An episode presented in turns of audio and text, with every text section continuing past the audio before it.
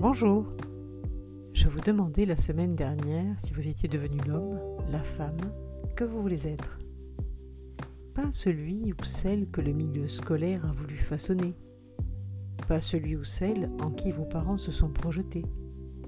Pas celui ou celle qui impressionne ses amis. Non, celui, celle que vous voulez être profondément. Si toutefois vous avez une vision claire, un objectif, un cap à atteindre. Si c'est le cas, il va falloir lutter contre vos résistances, celles qui se sont bâties autour de vos habitudes. Pour cela, il faut du temps. Et il faut se challenger. Il faut une bonne pincée de si je veux.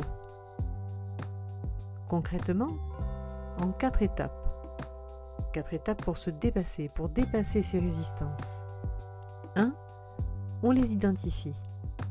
Vous notez sur une feuille de papier vos résistances, ce qui bloque. Deuxième étape, une à une. Pourquoi? En gros, faites un tableau. La résistance. Deuxième colonne, pourquoi? Troisième colonne, on choisit une autre pensée. Une autre pensée pour chacune des résistances. C'est la phase la plus difficile, mais c'est la plus riche aussi. Troisième étape, décider de la résistance que l'on va dépasser. Parmi toutes ces lignes, vous en prenez une, celle qui est importante pour vous. Et ne pas lâcher. On va jusqu'au bout.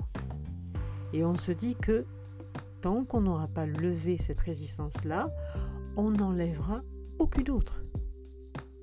On s'accroche, on va y arriver. Quatrième étape, on poursuit cette route. Quelle est la deuxième résistance à lever Puis la troisième, et ainsi de suite. Je le répète, il faut du temps. Et aussi de la bienveillance avec soi. Car il va falloir se motiver et rester très positif par rapport aux résultats qui vont se faire attendre.